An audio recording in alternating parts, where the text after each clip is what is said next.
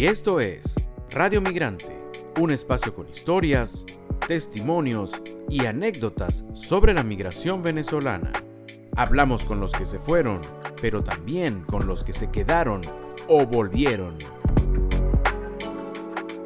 Y hoy en Radio Migrante vamos a conversar con Richard Fariñas Gamardo, oriundo de Cumaná, nacido en Cumaná, la capital del estado Sucre, y actualmente residiendo en La Paz. Vamos a escuchar su testimonio, su historia como un migrante. Esto es Radio Migrante.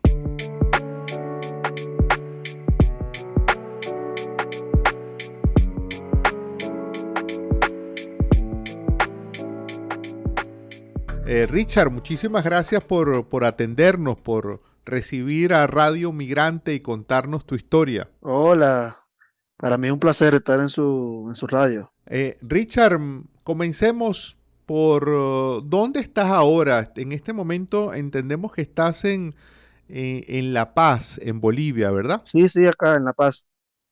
La Paz, Bolivia, en el centro de La Paz. ¿Y cómo te afecta o si te ha afectado la altura? Porque es muy conocido que, que la altura de la ciudad de La Paz afecta a quienes provienen y además en tu caso que vienes de una zona bien, eh, bien cercana al mar como es eh, eh, Cumaná. Sí, sí, de verdad que cuando llegué hace ya dos años y medio, me afectó un poco, sí. Y más como soy entrenador, dando clases y todo, me afectó bastante. O sea, la, la, altura pega bastante, verdad. Y ya en este tiempo, pues te has adaptado a la altura. Sí, sí, ya ahorita, de verdad que prácticamente normal. Y ahorita no me no siento nada. Pues. Pero sí, cualquiera persona que llegue de afuera le pega mucho la altura. Richard, y, en relación con la comida, ¿la comida allí en Bolivia es muy diferente a lo que comías en Venezuela? Demasiado diferente. O sea, aparte cocinan, y de verdad, cocinan con mucho, con muchos condimentos, condimentos que en Venezuela no hay. O sea, diferentes, pues. Uh -huh. Y de verdad que es súper, súper diferente. ¿Y qué es lo más extraño, lo más exótico que te has comido? Eh, se llama silpancho es como es un arroz con una carne que preparan ellos aquí y es con un huevo así frito encima. Es súper raro. y, y, en ese día a día tuyo allá, eh, ¿te consiguen productos venezolanos? ¿Puedes comer arepa? ¿Puedes comer otras cosas que te, que te conecten a ti con Venezuela? Sí, gracias a Dios tenemos una, unos compañeros que venden acá comida venezolana y de hecho ahí es que yo como, o sea, todos los días como ahí, bueno, porque antes, o sea, varios meses comía con mi esposa que me cocinaba, trataba de cocinar lo máximo que se podía así, tipo venezolano, uh -huh. Pero como mi esposa se fue a Venezuela, ahorita como con ellos, y entonces ese es nuestro espacio de encuentro de todos los venezolanos. Ah, mira, qué bien, vale, qué bien, y eso está allí en La Paz. Sí, está cerca, está en la zona sur, está cerca de mi trabajo, entonces yo aprovecho, me voy de acá, paso por ahí, como y después voy a trabajar. ¿A qué te dedicas en este momento tú allá en Bolivia, Richard? O sea, mi profesión es entrenador de esgrima. Y acá estoy ejerciendo como entrenador de esgrima en, en un club y también trabajo con la selección nacional de Bolivia. ¿Y, y ese trabajo tuyo en la selección nacional también está relacionado con, con tu profesión, con tu condición de entrenador, ¿no? Exactamente. De hecho, ahorita que son los Juegos del Alba en Venezuela. Voy ahorita a Venezuela. Gracias a Dios que son allá porque voy a mi país. qué bueno, qué bueno, qué bueno. Eh, Richard, ¿hay muchos venezolanos viviendo allí en, en, en Bolivia? Eh, o sea, ahorita, ahorita, en este tiempo ha aumentado bastante, claro, no es como en otros países, como en Perú, que he visto que hay demasiado, en Colombia, ¿no? Pero sí hay, o sea, mm. no sé, una cantidad como, no sé, si estoy errado, como de 200 venezolanos, así. Mm. O sea, lo que pasa es que, como le dije, siempre nos reunimos todos en ese lugar donde comemos y, y es que he visto que hay. Pues. Claro, claro.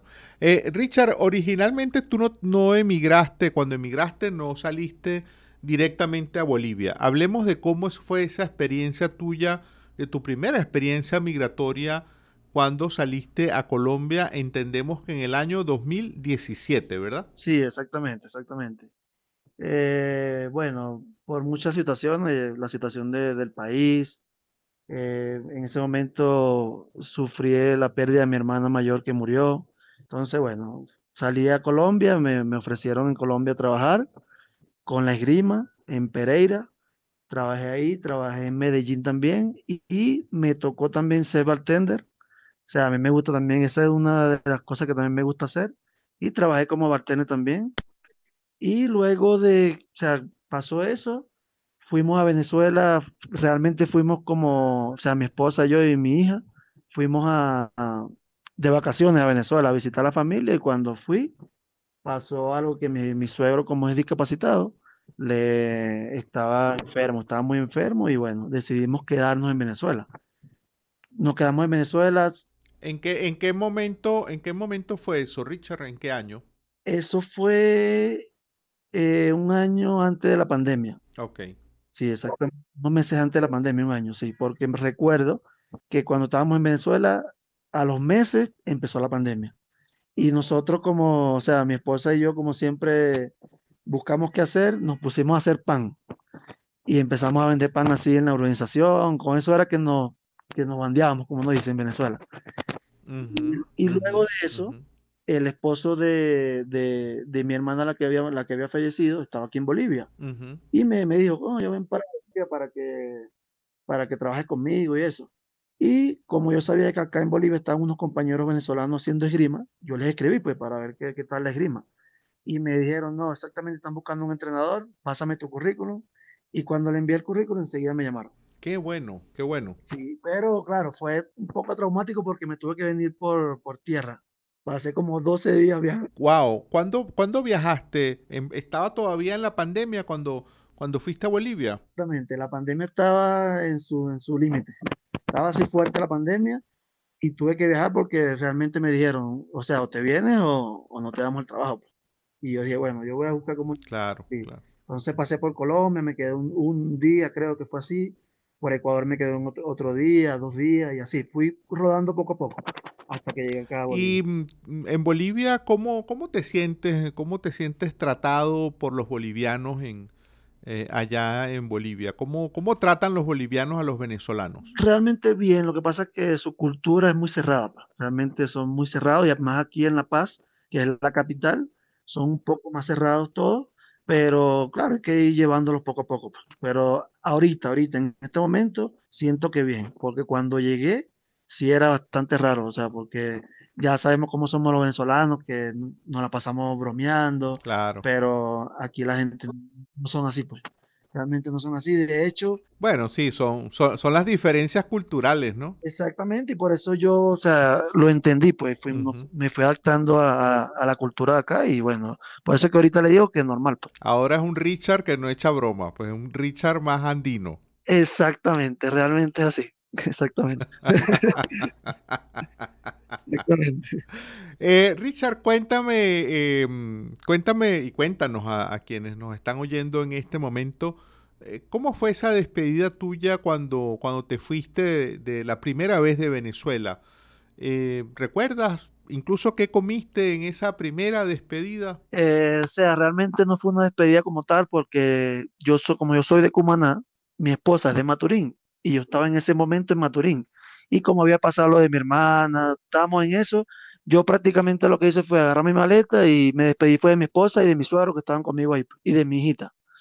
Pero así fue algo más bien como que no quisimos despedirnos tanto porque estaba todavía las cosas así medio raras entre nosotros, o sea, en la familia. pues.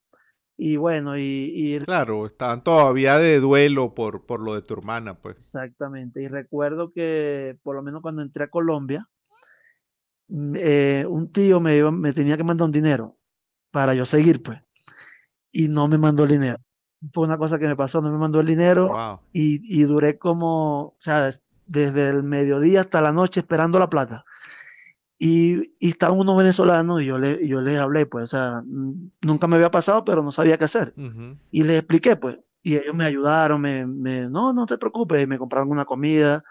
Y después el otro día yo así agradecido con ellos, les, les pagué la comida. O sea, pero si no fuera sido por ellos, no sé qué fuera hecho en ese momento. Claro, bueno, qué, qué bueno que te encontraste esa solidaridad, ¿no? Sí, sí, no, y que estaba buscando porque yo, yo veía en la frontera que habían bastantes venezolanos, pero yo decía, ¿a quién le hablo? Y cuando vi, vi una, una- era una pareja realmente, con un niño y me le acerqué y les dije, pues le dije, o sea, yo les voy a pagar, pero ayúdenme porque de verdad que no me han mandado dinero.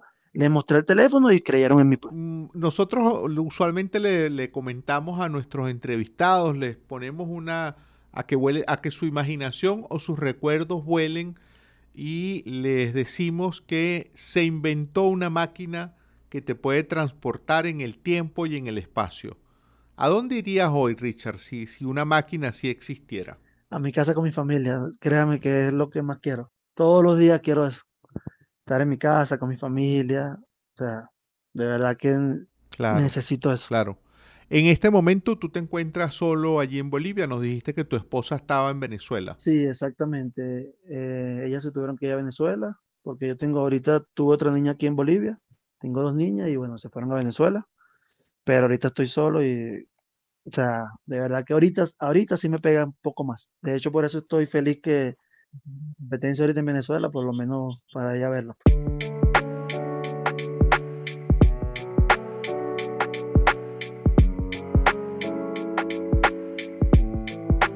Y hoy en Radio Migrante hemos eh, conversado con el venezolano Richard Farías Gamardo, un cumanés que actualmente está residiendo en Bolivia.